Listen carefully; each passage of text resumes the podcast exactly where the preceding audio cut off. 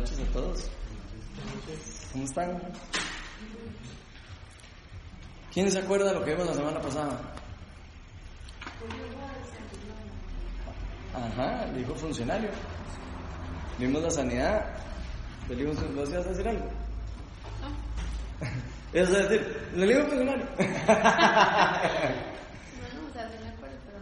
Ok, tal vez para los que no han estado llegando o los que no pudieron venir la, la vez pasada, vimos muy rápidamente los primeros discípulos de Jesús, vimos la conversión del agua en vino, que fue la primera señal eh, que se ve en el Evangelio de Juan. Hablamos al inicio del Evangelio que son siete señales las que Juan ve en, en lo que él llama, o lo que, no, no lo que él llama, lo que los teólogos llaman el libro de las señales, y que son los primeros 12 capítulos del Evangelio. Vamos a ver siete señales o milagros que Jesús eh, hace y que Juan, el evangelista, toma y los mete en este evangelio con un, con un propósito específico. Entonces vamos, buenas noches. Entonces vamos a identificar, tratar de identificar qué es lo que, por qué Juan escogió estos milagros específicamente y por qué eh, hace lo que él, eh, por qué escogió eh, de cada uno de los milagros. Vimos la purificación del templo, vimos la conversación de Jesús con un fariseo, con un eh, fariseo eh, Sanedrín, que era eh, este, Nicodemo. Después vemos una, que fue una conversación muy profunda, ¿verdad? Después vimos la conversación profunda también con Jesús en la Samaritana, eh, rompiendo esquemas religiosos, Jesús, rompiendo con todas la, la, las cosas culturales que había entre, los judíos y los samaritanos y, llevando el amor de él a Samaria también, no solo a, a Judea. Después vimos eh, cómo Jesús en ese interín con los discípulos, de Jesús ni, ni, ni, comía por estar, dándole, por estar orando por personas, probablemente se le iban ratos orando. Y de entonces los, los, discípulos le decían ahí después de la samaritana, le decían que por qué no comían y ya, y que pararon un rato. Y él dice que, él, pero que para él hay otro alimento. Y hablamos de eso también, el alimento, el alimento de Jesús, que no solo el, era alimento de, como dice Jesús, no solo, del, no solo del pan vive el hombre, sino de la palabra que sale de la boca de Dios. Entonces Jesús aquí nos habla del alimento espiritual de él, que es el servir y hacer la voluntad del Padre. Entonces eso lo vimos también las semanas pasadas. Y la semana pasada vimos la, la eh, el segundo milagro, la segunda señal, que es cuando Jesús sana al hijo de un funcionario, a un funcionario. Entonces hoy vamos a estar en el capítulo 5, vamos por el capítulo 5 y vamos a estar en el capítulo 5 del 1 al 18. Hoy vamos a ver una tercera señal. Entonces, ¿quién no quiere leer? Yo. 5 eh, del 1 al 18. Okay. Algún tiempo después se celebraba una fiesta de los judíos y subió Jesús a Jerusalén. Había allí junto a la puerta de las ovejas un estanque rodeado de cinco pórticos, cuyo nombre en arameo era Betzatá. En esos pórticos se hallaban tendidos muchos enfermos, ciegos, cojos y paralíticos. Entre ellos se encontraba un hombre inválido que llevaba enfermo 38 años. Cuando Jesús lo vio allí, tirado en el suelo, y se enteró de que ya tenía mucho tiempo de estar así, le preguntó, ¿quieres quedar sano? Señor, respondió, no tengo a nadie que me meta en el estanque mientras se agita el agua, y cuando trato de hacerlo, otro se mete antes. Levántate, recoge tu camilla y anda, contestó Jesús. Al instante aquel hombre quedó sano, así que tomó su camilla y echó a andar. Pero ese día era sábado. Por eso los judíos le dijeron al que había sido sanado, hoy es sábado, no te está permitido cargar tu camilla. El que se sanó me dijo, recoge tu camilla y anda, le respondió. ¿Hasta ahí? Sí, el que me, ah, 18. El que me sanó me dijo. Me dijo, recoge tu camilla y anda, le respondió. Uh -huh. ¿Quién es ese hombre que te dijo, recógela y anda? Le, interpelaron, interpelaron. El que había sido sanado no tenía idea de quién era, porque Jesús se había escabullido entre mucha gente que había en el lugar. Después de esto, Jesús lo encontró en el templo y le dijo, mira, ya has quedado sano, no vuelvas a pecar, no sea que se te ocurra algo peor. El hombre se fue e informó a los judíos que Jesús era quien lo había sanado. Hasta el 18. Ok. Precisamente por eso los judíos perseguían a Jesús, pues hacía tales cosas en sábado, pero Jesús les respondía, mi Padre aún hoy está trabajando y yo también trabajo.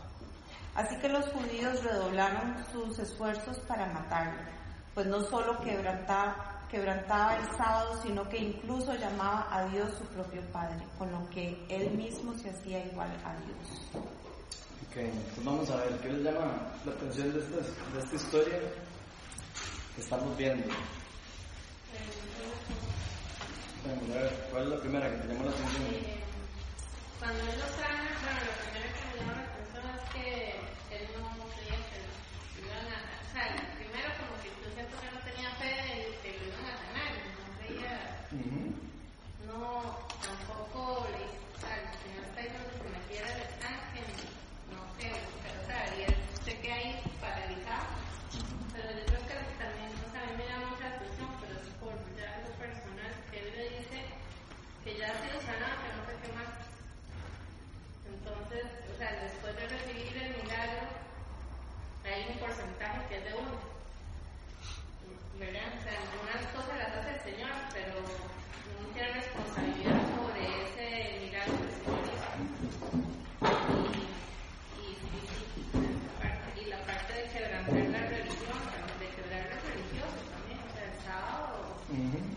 un día normal, ¿no? O sea, no tiene por qué, o sea, ya porque era día de reposo no podía sanar, porque, o sea, Jesús nos apegaba.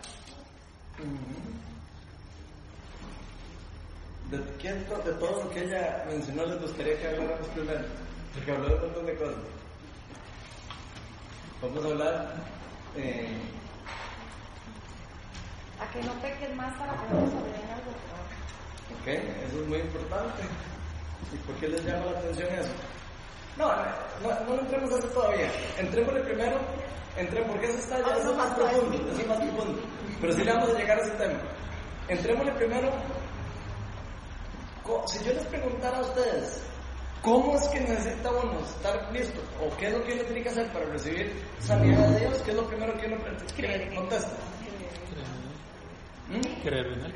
Creer en Él. ¿Este muchacho cree en Él? No.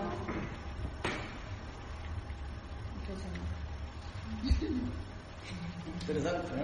Pero Jesús lo buscó. Ajá. ¿Tenía fe en- él en Jesús? ¿Sabía quién era Jesús?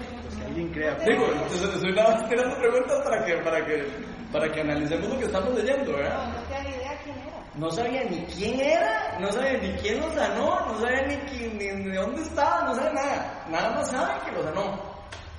No, y es interesante que Jesús le preguntó, ¿quieres ser sano? Y la respuesta no fue sí o no, ¿verdad? Ajá. No, es que empieza uno, ¿verdad? Con la terajila, ¿cómo se dice? Sí, La retajila. retajila de todas las excusas.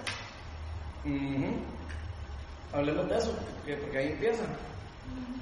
Lo primero que todo es que Jesús, lo único que le pregunta a él, primero no, no debe que se metiera el tanque, porque sabe que era le dijo, ¿quieres ser sano?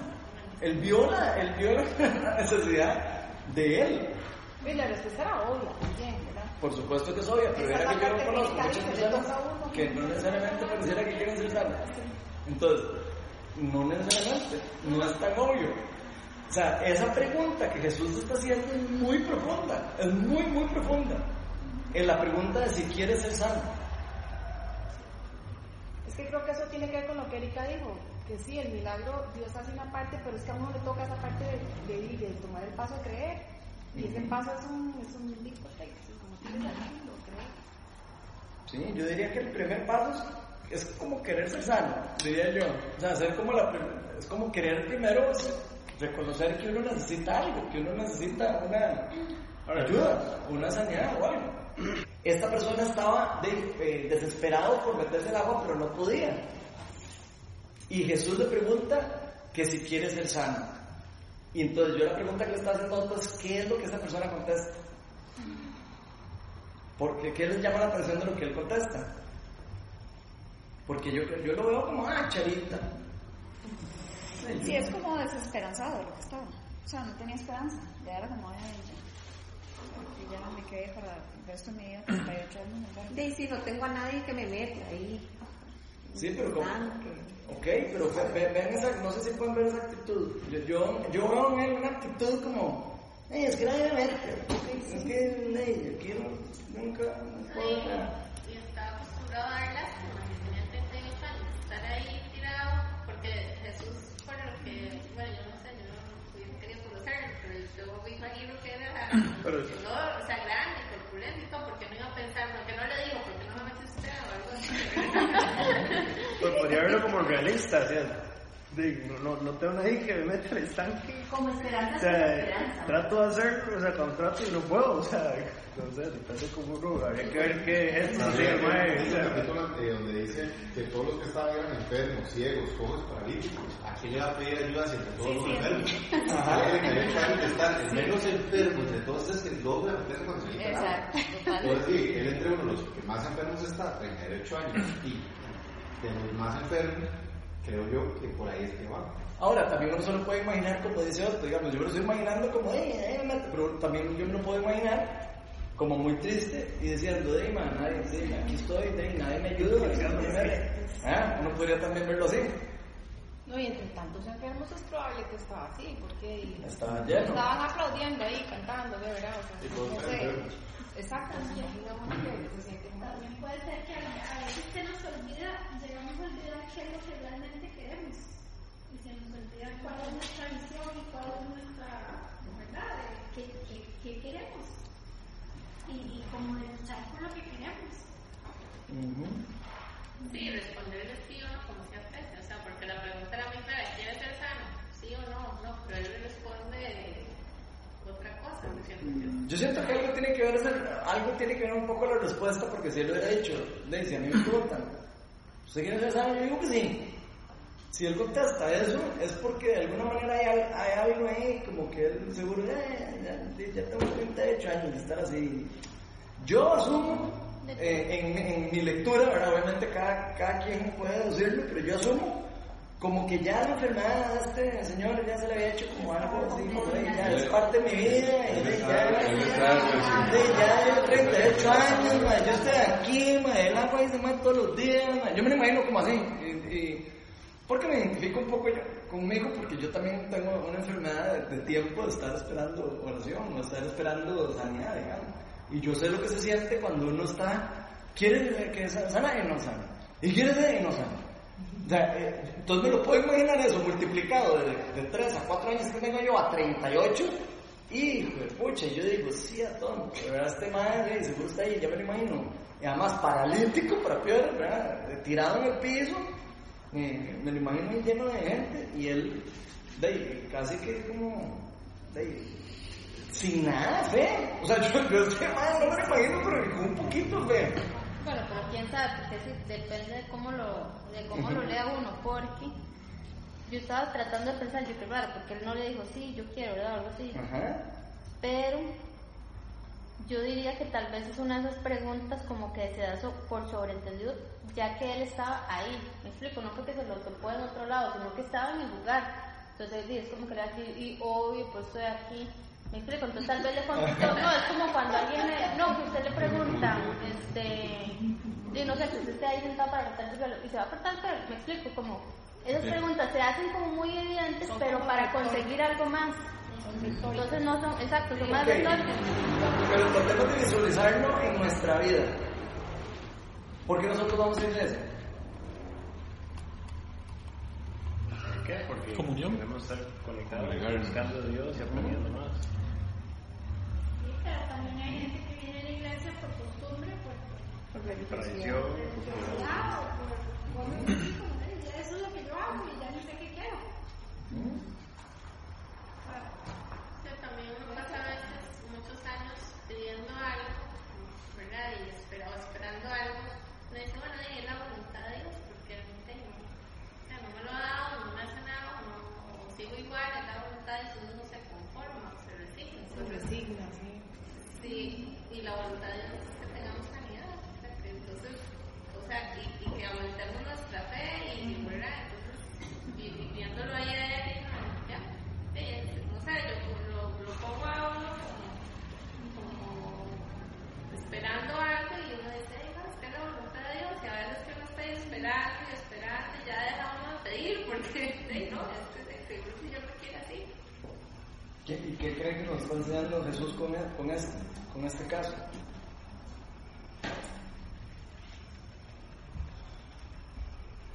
Sí, que nos quiere sanos. O sea, y además que él ni siquiera esperó si el paralítico iba a resolver su tema de moverse al estanque. Le dijo, ya está sano. O sea, y anda. O sea, ya, ni siquiera vaya al estanque. O sea, levántese y váyase. O sea, por pura gracia lo sanó. Yo me identifico mucho con este muchacho, digamos, como poniéndole a la vida de nosotros, casi como lo puedo imaginar, como alguien yendo a una iglesia eh, necesitado de sanidad y de, todos los días yendo la iglesia y de repente ver que algunas personas se sanan y de repente, y, de repente a Charita, yo no me sano, ¿y por qué yo no me sano? Yo me lo imagino más de esa forma porque eso es como, yo lo trato de visualizar al día de hoy, pero yo lo trato de traer a, mi vida. ¿Cómo, lo, cómo, ¿Cómo sería si hubiera llegado Jesús? ¿A dónde vamos nosotros a recibir sanidad? A una, digamos, a una iglesia, digamos, uno podría pensar como en una iglesia, recibir sanidad del- de Dios, ¿verdad? O en un lugar donde se reúnan personas, a- no sé, que estén conectadas con Dios, como lo quiera ver. Y siento que puede pasar parecido a esto, ¿verdad? De repente, de, a veces vemos, que aquí vemos a veces de repente que alguien se sana de una enfermedad en un montón de tiempo y de repente uno dice, "Sí, pero ¿por qué yo no me sano? Y, y siento... ¿Ah? Esto es como nosotros ¿sí? pidiendo bebés siete años. Ujú. Sí, es cierto, porque uno, todo el mundo tiene bebés y es tan frustrante. No, frustrante no, es doloroso. Y cierto, y yo me acuerdo que había momentos en los que ya yo decía, ya, ay, ya, o sea, ya, ya no va a quedar sin ya. ¿Y oraron por vos? No, no, sí, claro. Ok. Entonces, cada vez que alguien oraba por uno era como, otra vez saque la cabeza, ¿verdad? Y siga teniendo fe, pero, pero tiende uno a volver a caer a esa desesperanza. Eh, Y, son, y fueron siete años, y se me eran 38, y sin poder moverse de ¿Vos ahí. pudiste tener hijos? Sí, un montón. ¿Y este señor fue? ¿Se sanó? Yo quería cinco, pero solo pudimos tres. ¿Y este, se- este señor se sanó? También, ¿verdad? Entonces, ¿cuál es la voluntad de Dios? Sanidad, hijos, bienestar.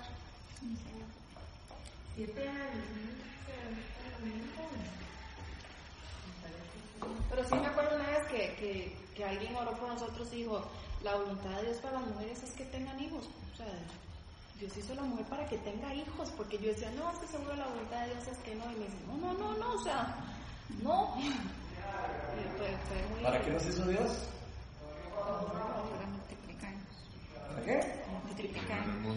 ¿Ok? Entonces eso es una mentira de Satanás. Cualquier cosa que diga lo contrario es una mentira.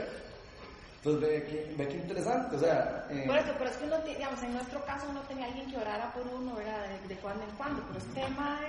bueno, ahí se apareció. Jesús directo No sabemos. y, y Sí, bueno, se, se aparece, se aparece Jesús 38 años después. Uno diría, ¿pero por qué tanto tiempo después? Porque es en el tiempo de Dios. Ah, En el tiempo de Él. ahí hay algo, ahí hay algo interesante. Entonces ya estamos empezando a ver algunas cosas de este caso que nos enseña algo de Dios, nos puede enseñar algo de Dios. Uno, ¿qué dirían? ¿Dios quiere sanar o no quiere sanar? Pareciera que sí. Dos, sana en todo el tiempo, en cualquier momento. Puede sanar en cualquier momento, pero ¿por qué no sanó a todos los otros que están ahí? Digo, era- eso era como un hospital. Yo me lo estoy imaginando como entrar a un hospital aquí. Y a este que ni idea tenía quién era él. Exacto. Sí, sí. Entonces, vean qué interesante. Habían otras personas con necesidad, pero Dios, Jesús, escoge a esta persona, pone su mirada en él, por- no sabemos por qué motivo. Dice aquí porque misericordia. ¿Cierto? Decía, que tiene misericordia. No. Alguien que me ayude otra vez a buscarlo. Eh, dice Jesús se, lo vio ahí tirado en el suelo y se enteró que ya venía. ah, Tal vez pudo haber sanado a otros porque no está, Nosotros no sabemos. sí. Pero cuando Jesús hace milagros, siempre Él no usa como casos eh, así como extremos, como Lázaro, como la...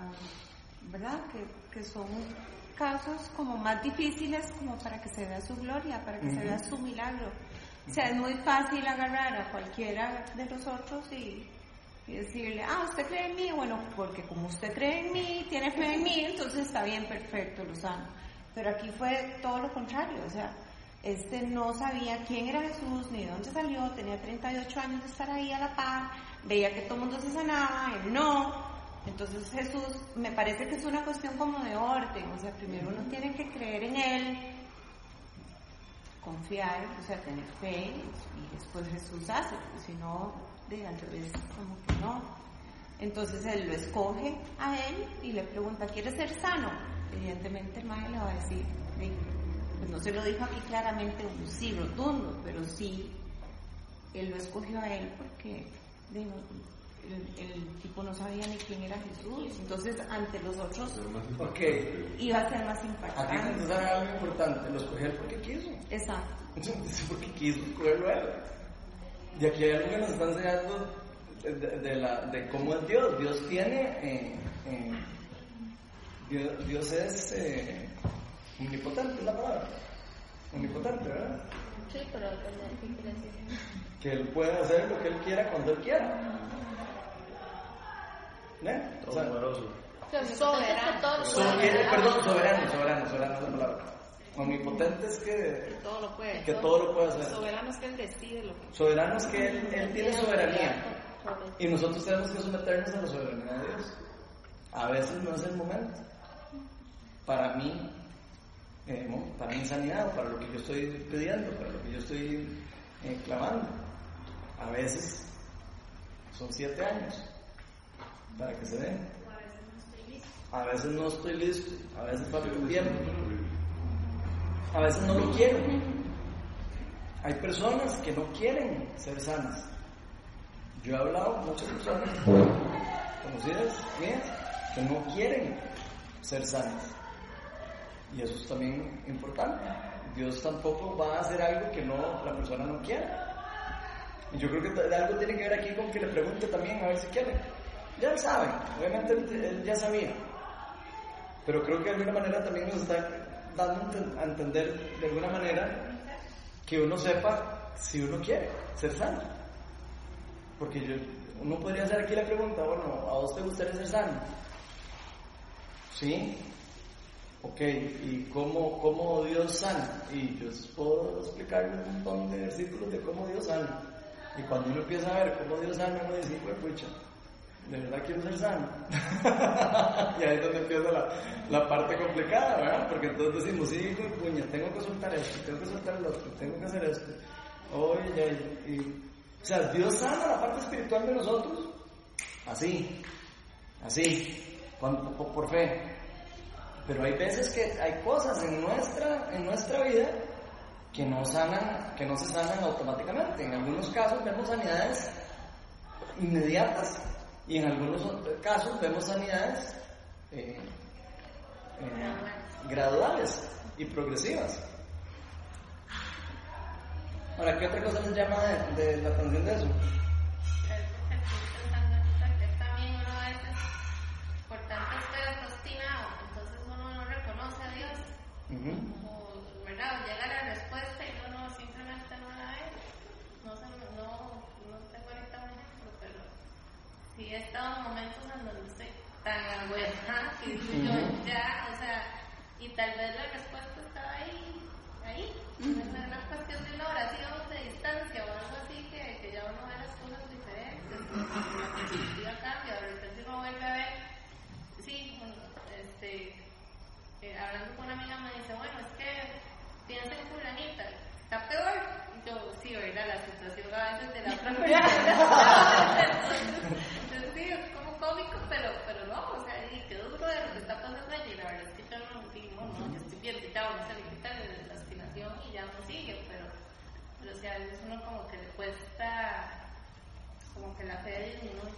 disminuye, pero como que se enfría o algo. Yo creo que para nosotros es muy fácil perder la esperanza cuando parece que no tiene solución el problema. ¿Eh? Como cuando nosotros vemos una cosa complicada o que vemos que una cosa se- que no es tan sencillo, ¿verdad? Como nada más que me digan de, de decir tus pecados son perdonados, como estaban diciendo, a, a- a que sea algo más profundo, ¿verdad? Yo creo que cuando nosotros perdemos esa esperanza, de, ahí, eh, ahí es donde nos cuesta más a nosotros a veces recibir de Dios, ¿verdad? Porque no, bloqueamos a Dios, eh, creemos que Dios no va a hacer nada porque tenemos datos de estar viviendo alguna circunstancia, algún problema. Pero yo creo que lo importante de aquí, o lo lindo de este pasaje es que, aunque uno esté pasando por una situa- situación, una causa, o sea, es posible que Dios haga algo en cualquier momento. En cualquier momento yo puedo recibir esa, esa ayuda de Dios inmediata. 38 años más tarde. o sea, Pueden ser 38 años más tarde. Que no la recibe. Pueden ser 5 años más tarde. Puede ser que nunca la reciba, pero la bendición sería el revelador del mensaje que le dio a la gente que no estaba. Una persona enferma puede ser que fallezca, pero lo que unió a la familia o la, a la parentela o a, los seres queridos Sí, a fue llegar a la religión fue la enfermedad de esa persona. Entonces, tal vez esa persona no necesariamente sea sanada, pero su familia fue sanada a través del mensaje que le estaba guiando de esa enfermedad. ¿verdad? Entonces, también hay cosas que pueden durar no 38 años, no trascienden más de eso hasta las demás personas. Ajá, tal vez pensemos qué pasó con, como, como decís, qué pasó con la familia, digamos, de esta persona cuando llegó sana a la casa. Entonces, ¿saben? Tener a alguien enfermo de 38 años y que llegue aquí caminando a la casa y diga, ay, o sea, no, ahí Ustedes se imaginan el impacto que podría tener eso en la vida de toda una familia, en, la vida de todo este lugar. Más bien yo no sé cómo ese paralítico no estaba brincando y también para estar 38 años ahí, imagínate la salud, era un hueso. Bueno. Bueno, unas ahí que ni se sostenían. Estaba tan feliz que estaba en el templo. Él se fue, directamente se fue al, al- después al templo, porque dice que estaba en el templo después, donde se fue a pasar Jesús. ¿Cierto? ¿Qué piensan de eso de que, de que, el- de lo que pasa con la religión ahí? Del sábado. Sí, hablemos un poco de eso. Porque aquí dice que ese día era un sábado y que los judíos le dijeron al que se había sanado, hoy es sábado y no está permitido cargar tu camilla. Creo que los sábados no son permitidos laborar eso. Los judíos que no pueden hacer nada. Pero vea qué interesante lo que él contesta. ¿Y usted por qué está cargando la camilla? De ahí, el man que me sanó me dijo que la cargara. El man contesta, como "Ay, ma, me acaban de sanar de una enfermedad de 38 años y me dijeron que cargara la camilla y yo la cargo, man. No, exacto. Bueno, es que ahí es donde viene lo, lo, lo, lo importante, digamos, ¿verdad? Pero que, mo- que, que, que- en lo que se fijan, ¿verdad? O sea, ¿cómo vas a, car- a- a cargar la camilla? Pero después de todo lo que pasó, o sea, Sí, después de verlo caminando. de ver- después de ver un milagro, criticarlo porque agarró la camilla. Y, y- y que va, Sí, eso sí está. Ganas de- ganas de joder, ¿no? Claro. Sí, exacto. O sea, que como no Vean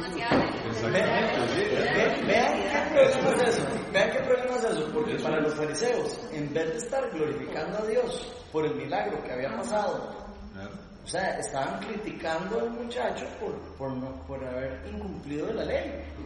Sí, porque ellos siempre se iban por la ley. ¿Qué quiere decir eso? De que para ellos era más importante la ley que las personas, prácticamente. O sea, ellos preferían cumplir la ley a sanar a una persona. Así de sencillo. Porque en varias, en varias veces Jesús sana a personas los sábados y le, y le pegan una regañada, ¿verdad? O sea, que por qué el sábado y que vaya, ¿verdad? O sea, o sea, ellos estaban tan cegados espiritualmente con su religión y con sus estructuras religiosas que no podían dejar a Dios hacer lo que Dios quería. O sea, eh, no, y no lo pudieron ver. O sea, no, no solo no lo dejaban, sino no lo podían ver. No dejaban a Dios entrar en su vida. No lo dejaban entrar por sus estructuras.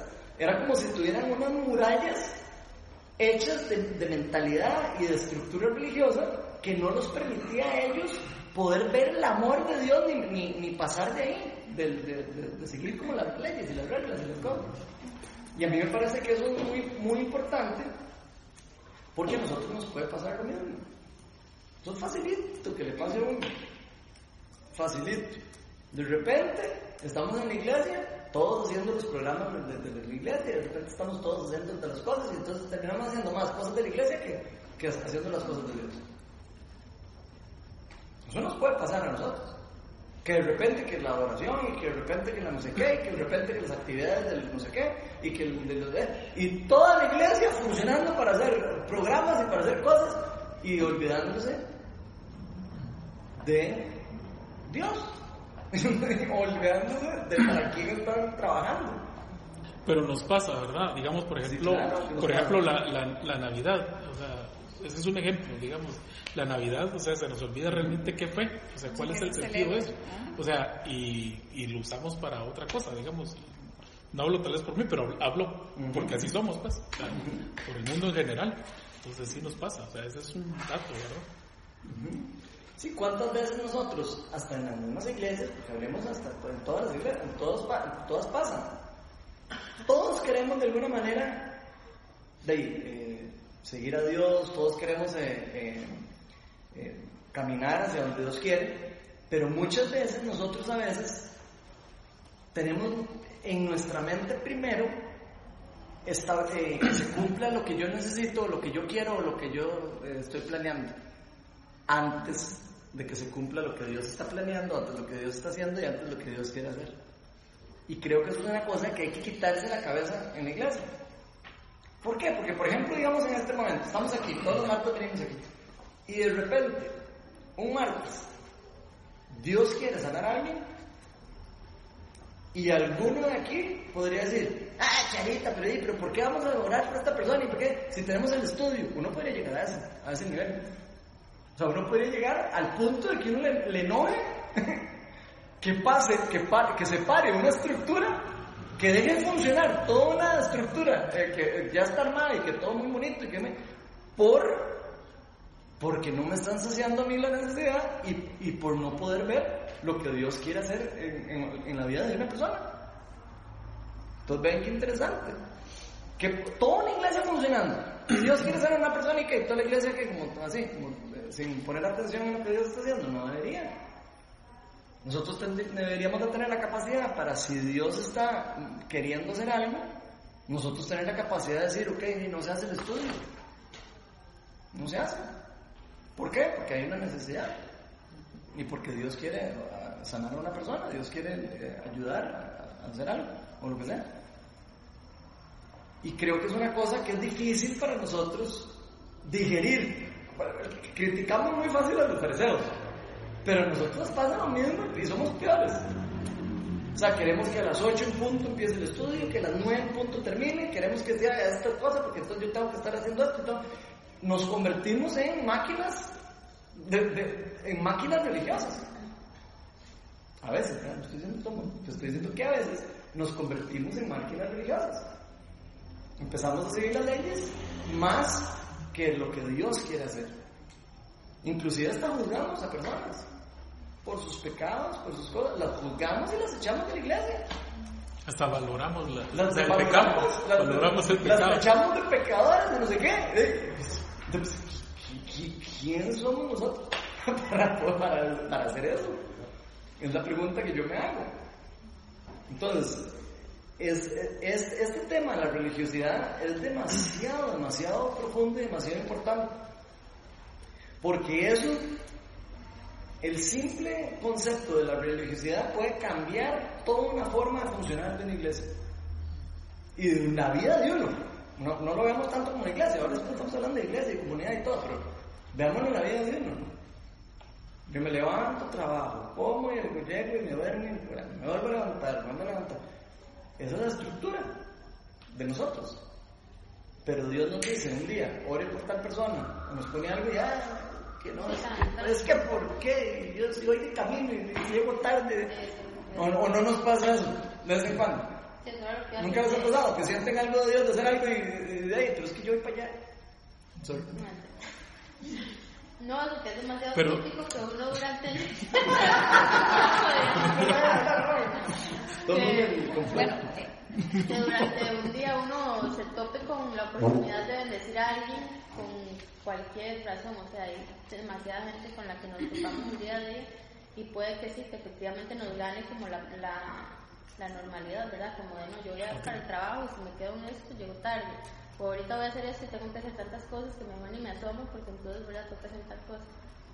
Y es, es muy común, o sea, como que no nos cambien la rutina porque si no, pues preferimos no bendecir a alguien Ok, pues vean que, vean que no hay que irse muy largo para, para darse cuenta que nosotros somos iguales.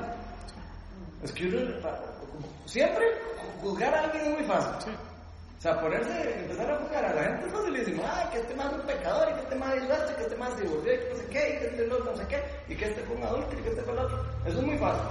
Pero empezar a ver el asunto, qué fue lo que pasó y por qué pasó, y, y todo eso es diferente y empezar a entender lo que Dios está haciendo en la vida de cada uno. ¿Por qué Jesús no deja que maten a la mujer adúltera cuando, le- cuando la van a pedrar?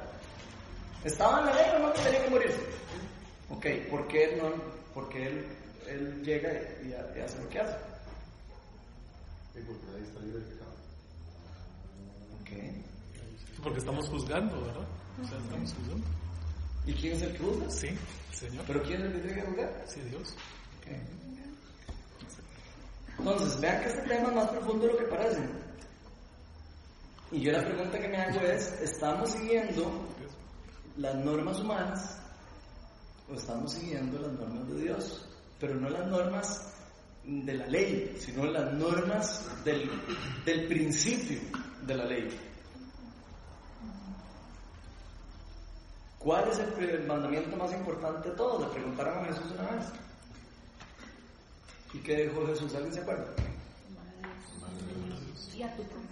Y a tu prójimo como a tú mismo. ¿Y qué dijo él? Toda la ley se resume en eso. Toda la ley se resume en eso. Entonces, si nosotros no estamos amando a nuestro prójimo y no nos estamos amando a nosotros mismos, ni para qué empecemos a buscar toda la ley y no estamos cumpliendo nada. No estamos haciendo nada, no estamos siguiendo el principio primordial de la ley.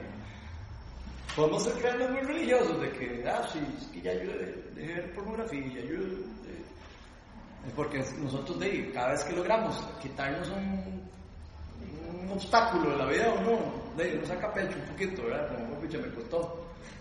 Pero Creemos que fuimos nosotros. pero creemos en el fondo a veces que fuimos nosotros y, y nos queremos siempre como, ok, es que ya yo pasé por eso. Y es que uno, Y- uno clasifica los Y uno va Por eso, los pecados. valora uno, donde uno uno, piensa- no- donde uno no, lo importante de esto que creo yo, y es importante que los pecados no tienen clasificación. Los pecados son pecados. Y para lo mismo es para Dios, que alguien sea un gran mentiroso y esté engañando gente como que una persona haya matado a alguien. Para, él es exactamente igual de... El pago del pecado es la muerte. O sea, no Pagó dice- por los dos. Pagó el mismo precio por los dos. Si no hubiera pagado un precio por unos y después un precio diferente por otros. Pero él pagó un precio por todos. Entonces es interesante eso. no sé si me equivoco, pero siento como que tal vez este ejemplo, lo que Juan habíamos estado hablando, que escogía como diferentes milagros, ¿verdad?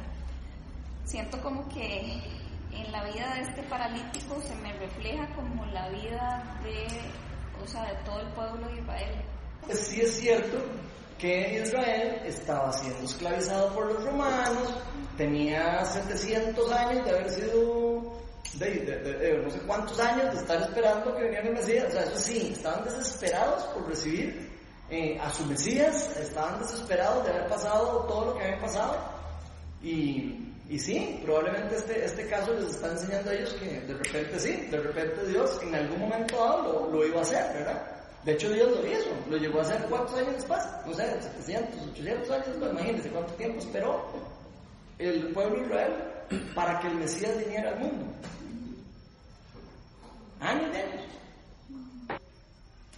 Y sí, eh, yo creo que ellos habían perdido mucho la esperanza. Creo que la perdieron tanto, tanto que estaban hasta inclusive desconectados de Dios. estaban bastante desconectados de Dios. Siento yo. Pero yo también tengo la misma sensación, digamos, y eso que decía Melania, que, pero que estaba el templo, pero no había el respeto de la casa, hacia la casa de, de Dios.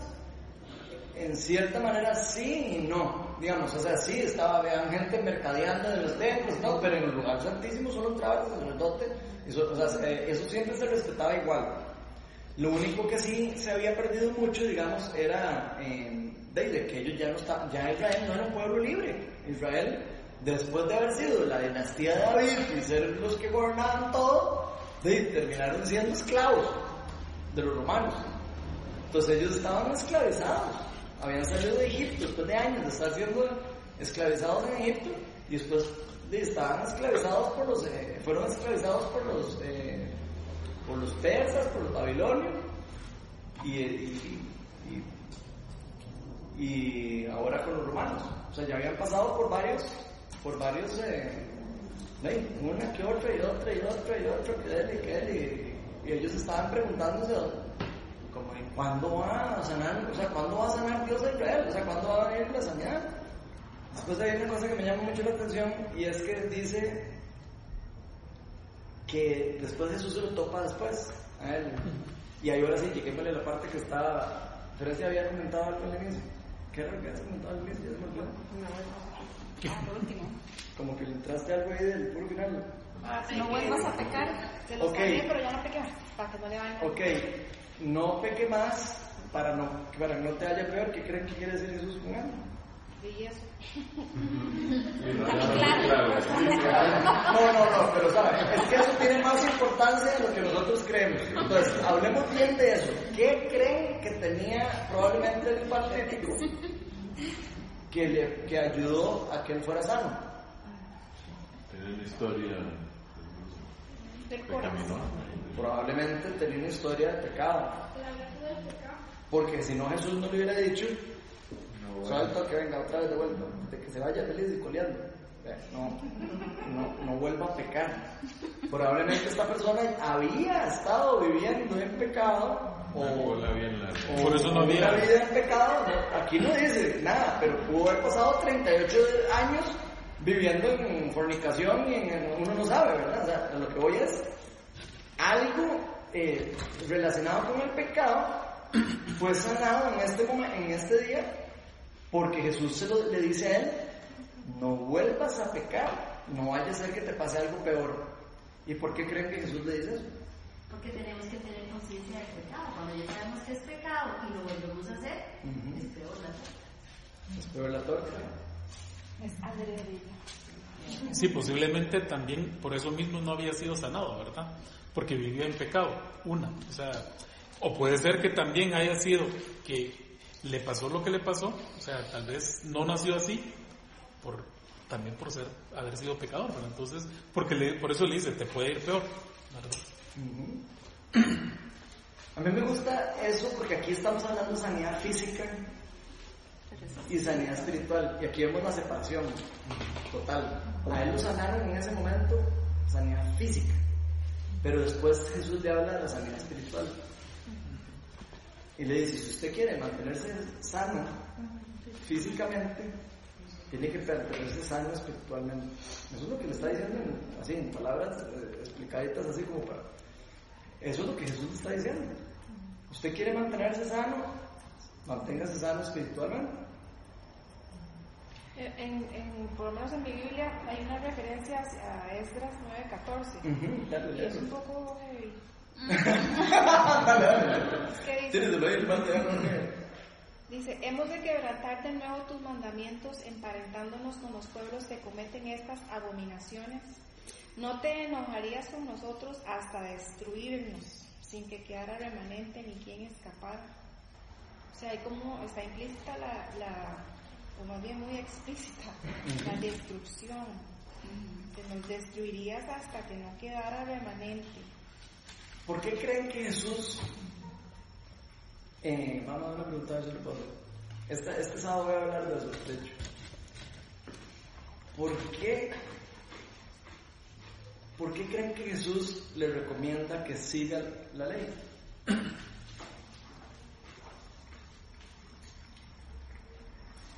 La ley es buena. Pero qué interesante, ¿verdad? Porque sabemos que, el- que el- que el- está el pacto de la gracia y que vino Jesús a traer, y entonces uno dice, "Sí, ya yo no tengo que hacer ninguna obra para ser justo ante Dios. Pero Jesús, una, otra, y otra, y otra, y otra vez a lo largo de todo el evangelio, igual que Pablo, igual que todos, le dicen a uno, suave, pero sí, eh, somos justificados por la fe y solo por la fe, pero sean obedientes, manténganse firmes, empiezan con el otro, con el otro, con el otro discurso, digamos. Uno podría decir que es el discurso de la, de la santificación, y el, el de la justificación y el de la santificación. Sin, sin hacer ese religioso, Ajá. si uno sigue la ley, se ahorra un montón de huevazos. Ah, ahí está. Entonces, ¿para qué es la ley? Beneficio nuestro. Para la de vida. Ya, ya lo hemos hablado varias veces. ¿Qué pasa si no hubiera ley de tránsito? Sería un desastre. Sería un desastre total. Todos tendríamos imagínate, tras de que ya cuesta. Imagínense si la ley de tránsito. Entonces, la ley no estaba hecha para justificar a las personas ante Dios. Nunca, nunca fue hecha para eso. Pero sí fue para enseñarle a las personas qué es lo bueno y qué es lo malo. Ordenar. ¿Qué es lo que Dios... eh, el, eh, no, no lo voy a decir así. Voy a tratar de explicarlo de una manera más, más fácil. El mundo se, se colapsó por culpa del pecado y el mundo quedó en manos de Satanás. Eso dice la palabra de Dios. Entonces Dios manda la ley y dice, ok, voy a mandarle la ley para que estos madres sepan qué es lo bueno y qué es lo malo, porque si no se los van a comer, se los van a comer vivos. Prácticamente eso, eso, eso fue. Mandó la ley y dijo, ok, si usted hace eso, usted le da poder a Satanás. Si usted no hace eso, no le da poder a Satanás. Si usted le da eso, le da poder a Satanás. Si no le da eso, no le da poder a Satanás. Ahora, yo lo voy a perdonar a usted y lo voy a ayudar porque yo lo quiero y lo amo. Y entonces le mandó la ley y les dijo, vayan y sacrifiquen un, un, un, un cordero y una vez al año yo perdono sus pecados y voy cuenta vuelve a empezar el asunto. Pero cuando Jesús muere, se hace todo ese proceso de, que tenían que ir a pedir pecado, de, sacrificar el corderito y la cosa, eso se rompe. Ya queda un solo sacrificio por todos los pecados. Pero quiere decir eso que entonces nosotros no tenemos que seguir la ley. ¿Por qué no? Si no lo estamos haciendo, estamos escogiendo vivir en pecado.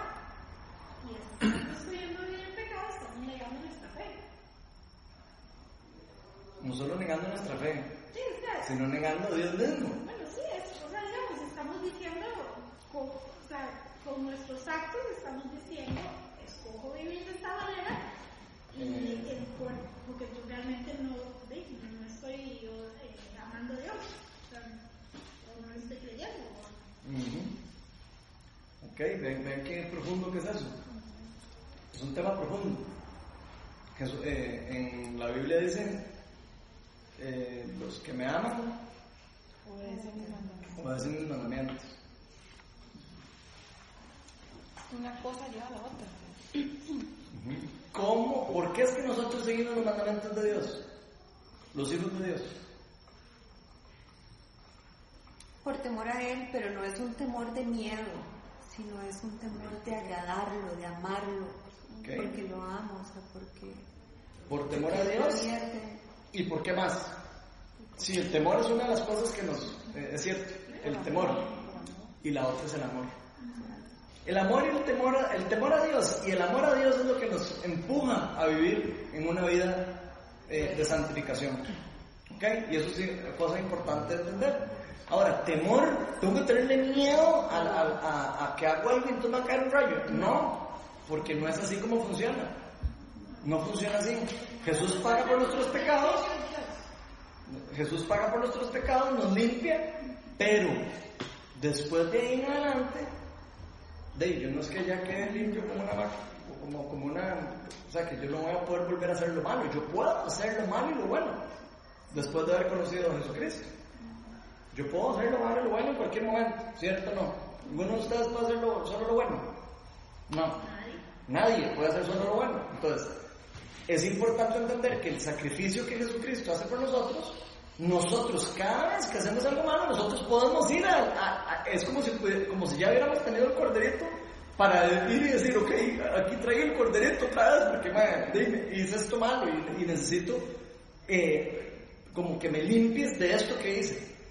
Eso es lo que se llama el proceso de arrepentimiento y de, y de perdón y de, y de- y de confesión. Entonces, eso es importante para el caminar cristiano. Ya no, son una- ya no, son- ya no, ahí no es importante de, a nivel de justificación, sino es importante a nivel de caminar con Dios. ¿Cómo quiero yo vivir mi vida? ¿Quiero vivir agradando al reino de Dios o quiero vivir agra- agradando al reino de las tinieblas? Yo tengo dos caminos.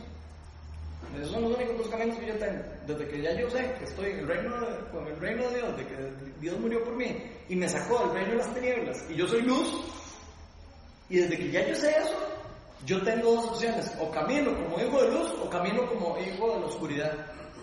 Yo tengo esas dos opciones para hacerlo. Independientemente de, de si soy justificado o no soy justificado.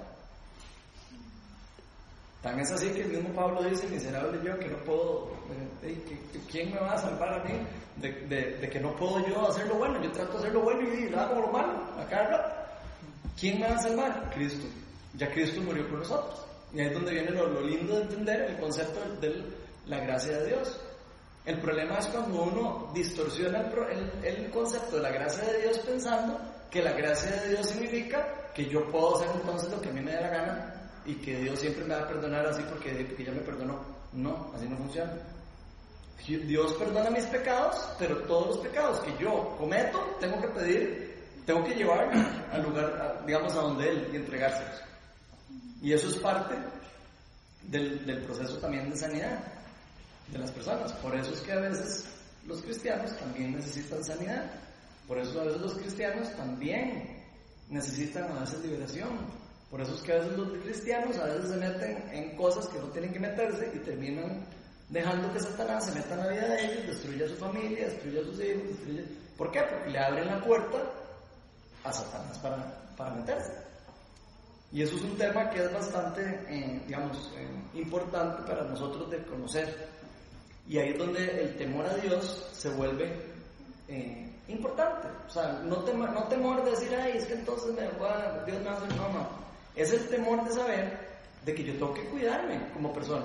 Yo tengo que cuidarme y tengo que cuidar lo que, lo que Dios hizo en mí, lo que está haciendo en mí.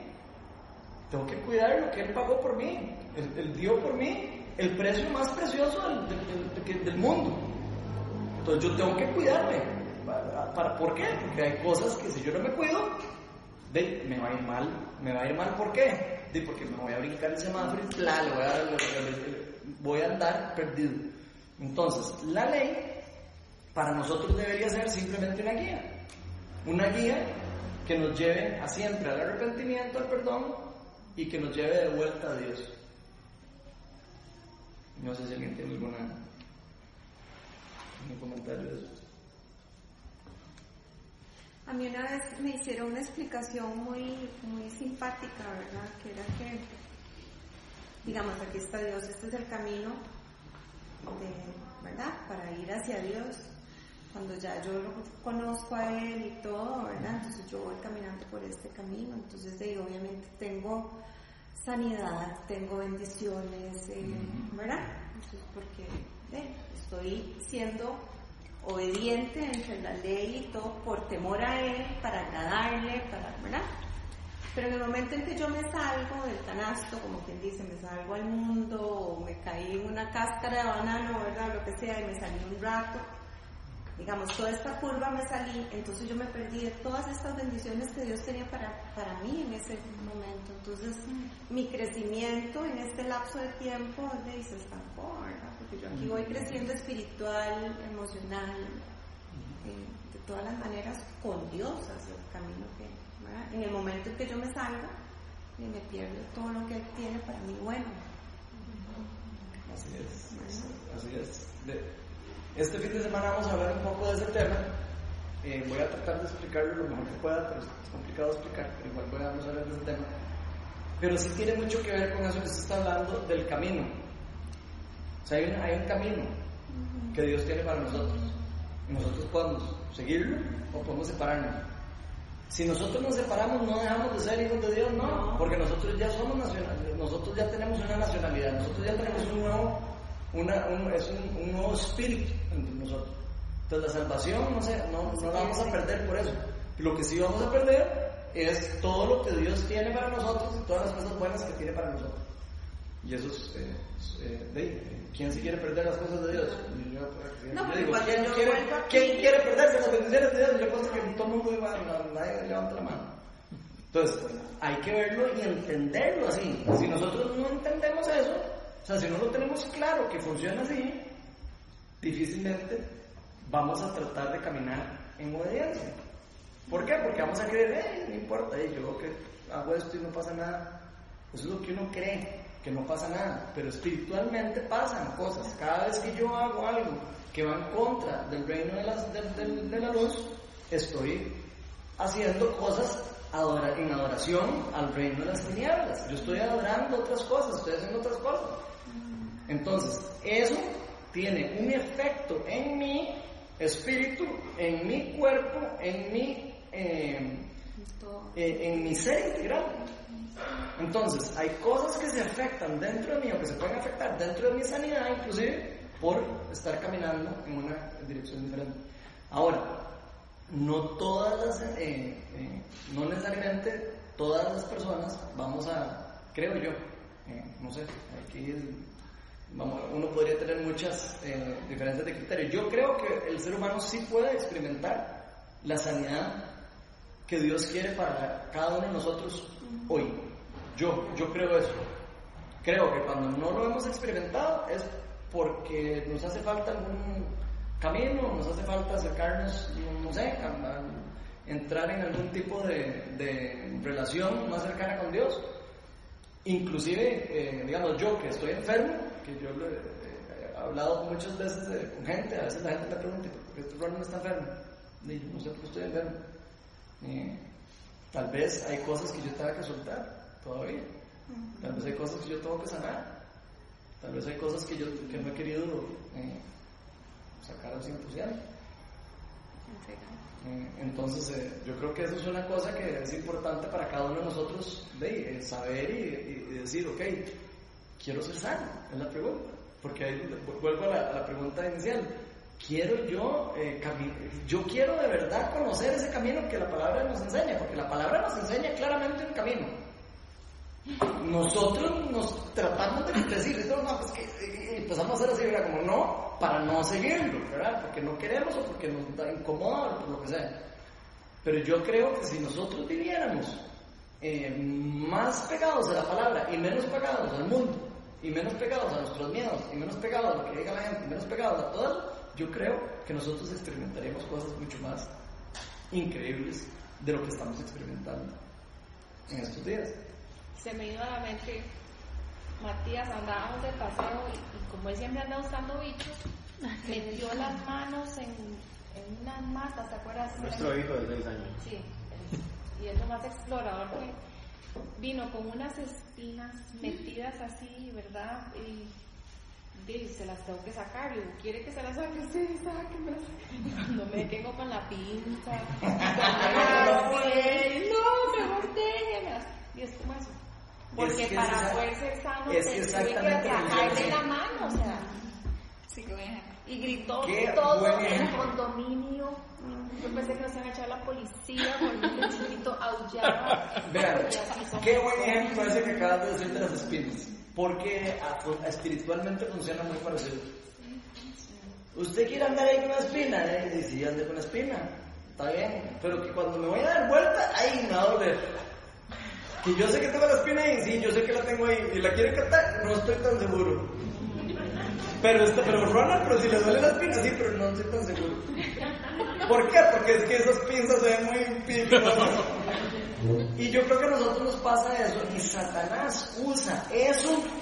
Satanás usa, saca las pinzas así, grandotas y uno, ¡ah! no quiero pinzas. ¿Por qué? Porque digo, uno lo asusta, lo amedrenta a uno para que uno diga, no, no, yo me- mejor, mejor no, mejor que no me saque la espina. No me duele tanto la No, espina. entonces, qué buen ejemplo porque eso es lo que estoy tratando de ilustrar. Estoy tratando de ilustrar una realidad espiritual que es difícil de explicar porque la gente confunde mucho la santificación con la, con la justificación. Y eso es uno de los, del- para mí, de los problemas más complicados de la, de la iglesia. Que la gente cree que, ah, entonces ya yo soy salvo por fe, entonces de ya, ya, ya, ya, ya, no nada más. No. ¿A dónde dice eso en la Biblia para yo entenderlo? Porque en toda la Biblia se va a encontrar que, que que ama a Dios sigue sus mandamientos, y hay que ser obediente, que hay que caminar el camino, y que y el mismo Pablo diciendo hay que correr la carrera, porque si no corro la carrera, pues yo me quedo, ahí me quedo perdido en el camino. o sea, hay que tenemos, nosotros tenemos una parte de nosotros de, de, de reaccionar al Evangelio, de reaccionar al reino de Dios. Y creo que es parte de lo que creo que Dios nos quiere retar. ¿Queremos ser sanos? Es la pregunta. Porque unos cosas tienen un montón. Ay, es que yo tengo 28 años de que nadie me ayuda y es que madre, viera cómo me trataron de mal en la iglesia pasada, madre, me trataron pésimo. O sea, no puede sacar un montón de, de- excusas para, para, no, para no enfrentar una realidad espiritual, para no enfrentar una realidad. ¿O no? ¿Cierto? Y la pregunta es, ¿queremos nosotros experimentar sanidad? ¿Queremos nosotros experimentar y creerle a Dios la sanidad que Él ofrece? Porque esa es la sanidad que Él ofrece. Y en la Biblia lo dice muy claro. O sea, hay muchas personas que creen que Dios no quiere sanar. Yo conozco muchas personas que creen que no quieren sanar. Y yo veo a Jesús en siempre queriendo sanar a todo el mundo y siempre sanando a todos, decía que sanaba a todos los personas que llegaban, algunos les tiraba algunas, algunos, eh, algunas cosas ahí, le tiraba algunas palabritas así para ver cómo reaccionaban, me imagino, para ver el corazón, o por algún otro motivo, pero sanaba. Entonces, la pregunta es, ¿por qué nosotros hemos perdido la fe en que Dios quiere sanar a la iglesia, en que Dios quiere sanar a nosotros, que Dios quiere sanarnos hoy? Es que volvemos a lo mismo, porque no conocemos. Y yo creo también, igual que vos, que mucho está en la ignorancia, mucho está en la estructura religiosa que se nos ha metido en la cabeza durante un montón de tiempo, lo que yo llamo en el discipulado la cosmovisión bíblica. La cosmovisión es la forma como yo veo el mundo. Yo tengo una forma de ver el mundo, que es depende de cómo yo me crié, depende de cómo me enseñaron, depende de donde yo nací, depende de un montón de cosas. No es lo mismo una persona que nace en África o una persona que nace en Japón y una persona que nace en Costa Rica. Tienen cosmovisiones sin, sin teniéndoles buenos papás o, o la, cosmovisión, la forma como ven el mundo son diferentes. Unos creen en lo sobrenatural, otros no creen en lo sobrenatural. ¿Por qué? Porque lo experimentaron desde pequeño. Entonces, hay una cosmovisión que es la única cosmovisión real y verdadera. Y esa es la bíblica. Hay una cosmovisión real y hay un montón de cosmovisiones irreales y falsas.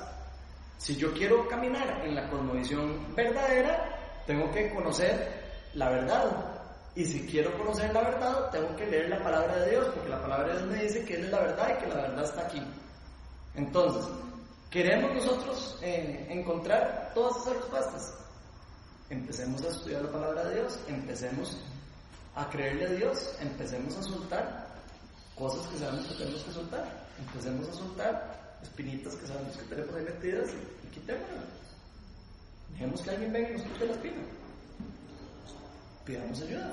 Que, alguien me quite. Más que tengo una espina aquí atrás, me no llego. O sea, conmigo no me pica la espalda, yo le digo, me la niego, me la rasque. Porque yo no llego. Así deberíamos de nosotros, nosotros como comunidad, deberíamos de ser así. O sea, una comunidad verdadera y una comunidad re- real. No, no una comunidad de, gente hipócrita, una comunidad real de personas que se aman unos a los otros. Eso es lo que hacen. O no, es, o no es lo que hacen. Lo que hacen es eso, ayudarse, ayudar a sanar y después de quitarle la espinita, me le hago sana sana. Sana sana la espinita para, que se me le desarrolle. Le pongo una curita y le pongo. Y venga, y después me ve cómo se fue la semana que sigue. Y digo, ok, ya está mejor. Y eso no es una persona la que lo hace. Eso es una cultura. Y eso es una cosa importante de entender. Porque si todos ustedes están esperando que yo sea el único que vaya a sacar las espinas a ustedes, bueno, no, se, van a quedar ahí esperando toda la vida. ¿Por qué? Porque yo no tengo, nunca voy a tener tiempo para poder a todo mundo ir a sacar las espinas. Podría ir a uno que otro, pero sacar las espinas. Pero si entre todos nosotros empezamos a aprender a sacar espinas, sería mucho más sencillo. ¿O no? ¿Cierto? Entonces, como comunidad, es una cuestión cultural. Es una cuestión que hay que aprender, es una cuestión que hay que eh, querer hacerlo. Tenemos que estar dispuestos a hacerlo. Si queremos experimentar lo que la palabra de Dios nos enseña. Entonces nada más quería dejarlos ahí el reto de qué es lo que ustedes quieren vivir. ¿Quieren vivir una realidad falsa? ¿O quieren vivir una realidad verdadera de lo que Dios nos enseña que podemos, que podemos vivir y que necesitamos vivir? Porque Él lo deja muy claro, que todos lo necesitamos. Sí, a mí, a mí me acaba de pasar algo, voy a contar así, una, una introducción. Este, el sábado, todo sábado, después de la play, eh, al Señor trajo mi mente algo y yo me empecé a orar porque yo sabía que tenía que romper con eso. Y entonces yo dije, no, yo tengo que romper con eso, Señor, te lo entrego. Y yo empecé a orar, yo te dije, no, si yo sé orar. Y Ronald decía, si alguien ocupa razón, venga, eh, aquí yo para orar por usted, no sé qué. De verdad estuvo como, yo no sé, como 10 minutos, ¿verdad? Ahí, esperando que alguien llegara y yo sabía que yo tenía que orar por eso. Y yo dije, no, no, yo sé orar, tal vez alguien más necesita más que yo, porque eso yo lo puedo hacer yo. Y, y el Señor empezó a decirme súper clarito, como pocas veces lo he escuchado, pida hermano que oro por usted.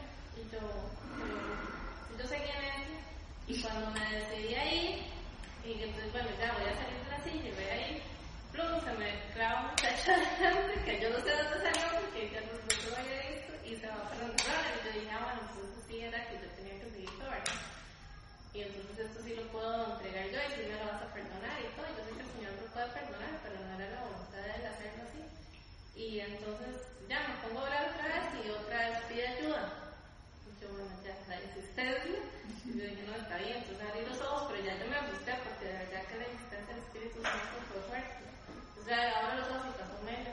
Entonces fui atrás de él y yo, vela, por favor, ve por mí. Y después de eso se desencadenó una señal, una liberación tan maravillosa. Y era eso, o sea, era uno solo.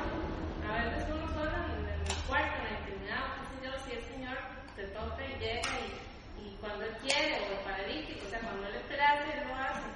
Pero siento que sí, generar, o sea, es necesario pedir ayuda. Y por eso es que también el Señor nos llama a vivir en comunidad y a, estar en una iglesia a congregarnos y a confiar en los demás. Porque uno viene a veces como muy herido, como decía Lorna al principio, de otras iglesias o otras experiencias de ella, qué sé yo, entonces uno se enconcha y dice, no, yo no voy a confiar en nadie, yo no voy a tener más amigos. Bueno, yo le decía a Lorna que yo decía eso, yo ya tengo las amigas que tengo, ya yo tener más amigas, no, ¿verdad?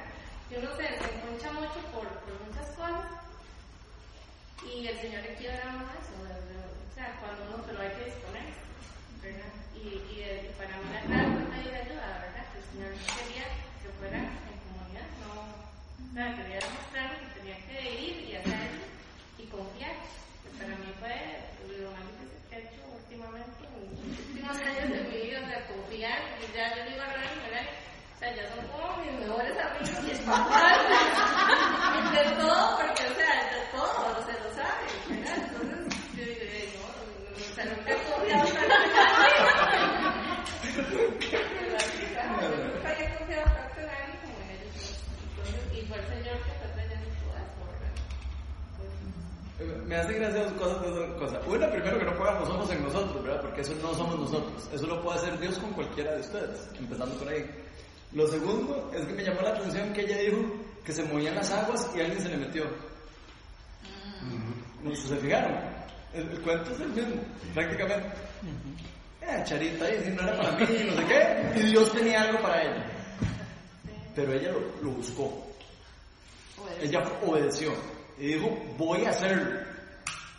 Y Dios le dio un regalo. Después de Dios le dio una sanidad. ¿verdad? Insistió y eso que una vez, yo estaba, estaba como muy comprimido, ¿verdad? A veces son procesos de, de- de que tardan, pero ya sí, sí yo sentí que de verdad era una insistencia del Espíritu Santo y yo dije, no, ya, ya, ya ¿verdad? Y gracias a Dios en eso pasó la mano y es decir, pongo los ojos en ustedes porque fueron las personas que Dios usó, ¿verdad? Y, y, y gloria a Dios por eso, porque le- realmente fue, o sea, se desencadenó una serie de cosas que algún día de repente les puedo contar, pero fue, o sea, un papiro lo que salió y yo dije, Dios mío, ¿verdad yo, yo me considero una buena y he tratado de seguir, pero de ahí no tenía es decir, tenía que ver con muchas puertas que yo había abierto y por, llegar a los pies del Señor y, y pensar que ya yo estaba en obediencia, pensé que ya todo eso se había quitado. Y, y, y no, ¿verdad? En mi caso ya estaba todo. Y bueno, estaba, sí, Yo creo que eso, eso que acaba de decir Erika, ya para cerrar, porque ya terminamos, eh, ya les hizo tarde, es importante que nosotros como comunidad lo entendamos. Es muy importante que nosotros lo entendamos. Eh, es difícil confiar en personas. Sí. Es difícil confiar en personas. Es, es difícil confesar cosas que yo he hecho en mi vida. Bueno, pucha. Sí. Y todos nosotros, de aquí yo les apuesto que no hay ni un solo santo. O sea, todos nosotros hemos tenido pasados bien complicados, algunos hemos tenido cosas que uno hasta vergüenza le, le- le daría a uno decir. Pero eso no quiere decir que uno deja de ser una persona amada por Dios, eso no quiere decir que uno deja de ser una persona amada por una comunidad. No importa lo que alguna de las personas de aquí tengan. Y así como ustedes tienen cosas, nosotros también tenemos cosas. Eso es importante que lo entiendan. Eso no es una cuestión de que una persona ti- tiene más, eh, no sé qué. O sea, sí, hay personas que han entregado más sus, eh, han entrado a un proceso y han soltado, pero siempre hay cosas que uno tiene que soltar y que va a estar en constante soltarlo. Yo creo mucho en el proceso de, porque lo he visto últimamente, eh, sinceramente a mí me ha cambiado Dios la teología desde cuando empecé a plantar la iglesia. Tenía una, una teología, un toque yo creo que yo podría decir un poco distorsionada de la realidad, de la realidad espiritual que estamos viendo. Y una de las de la realidad espiritual que estamos viendo es que muchos de nosotros de verdad creemos que ya hemos lidiado con cosas. Porque, no sé, porque, eh, porque ya no me afecta, o porque ya no sé qué, o porque ya pasó hace mucho tiempo y ya yo lo olvidé y ya yo no sé qué. Y a veces creemos que es así. Y lo que nos hemos dado cuenta, ya con la práctica y con lo que estamos haciendo, es que definitivamente hay cosas que hay que sanar eh, a profundidad. O sea, que hay que entrarle un ministerio de, sa- de sanidad profundo. Eh, algunos, eh, yo les voy a recomendar que se, le- que se lean, que escuchen las charlas en SoundCloud de la sanidad integral que dimos en Viña. Escuchen la sanidad del espíritu, la sanidad de las heridas del pasado, las sanidades de las relaciones, las sanidades del cuerpo, las sanidades de las enfermedades demoníacas y mentales. Es importante, eso es muy importante, saber de todas esas cosas, aunque uno le dé miedo, aunque uno crea que no, bueno, hay que, uno no puede estar de ignorante, uno tiene que eh, de- entender. En Viña Oeste, en Viña Oeste, viñaoeste.org, pero también está en la página de SoundCloud. Se meten a soundcloud.com slash Vina Oeste y ahí se meten a la, a la charla, a la, a la serie de sanidad integral. Escuchen a esa charla, nosotros la vemos aquí y cada día que damos una charla y ya siempre aparece alguien con algún una cosa de sanidad y, y se experimentó mucha sanidad en la iglesia y sanidad muy muy muy linda, muy fuerte, muy real, muy no sé, muy chiva, me parece a mí. Entonces yo les voy a recomendar que, escuchen esas charlas para que se den una idea de las áreas en las que nosotros podemos ser afectados espiritualmente y la importancia de la sanidad integral. Y este, traten de venir este sábado porque voy a tratar de, voy a tratar de explicar un poquito mejor lo de la santificación. La última charla que di fue de el- la justificación, eh, la, la justificación por fe. Ahora voy a hablar de la santificación, la justicia y la obediencia, que son cosas que van de la mano. Una es iniciación y la otra es caminar. Entonces vamos a estar hablando de eso para que no, sí, traten de venir, va a estar, yo creo que va a estar interesante.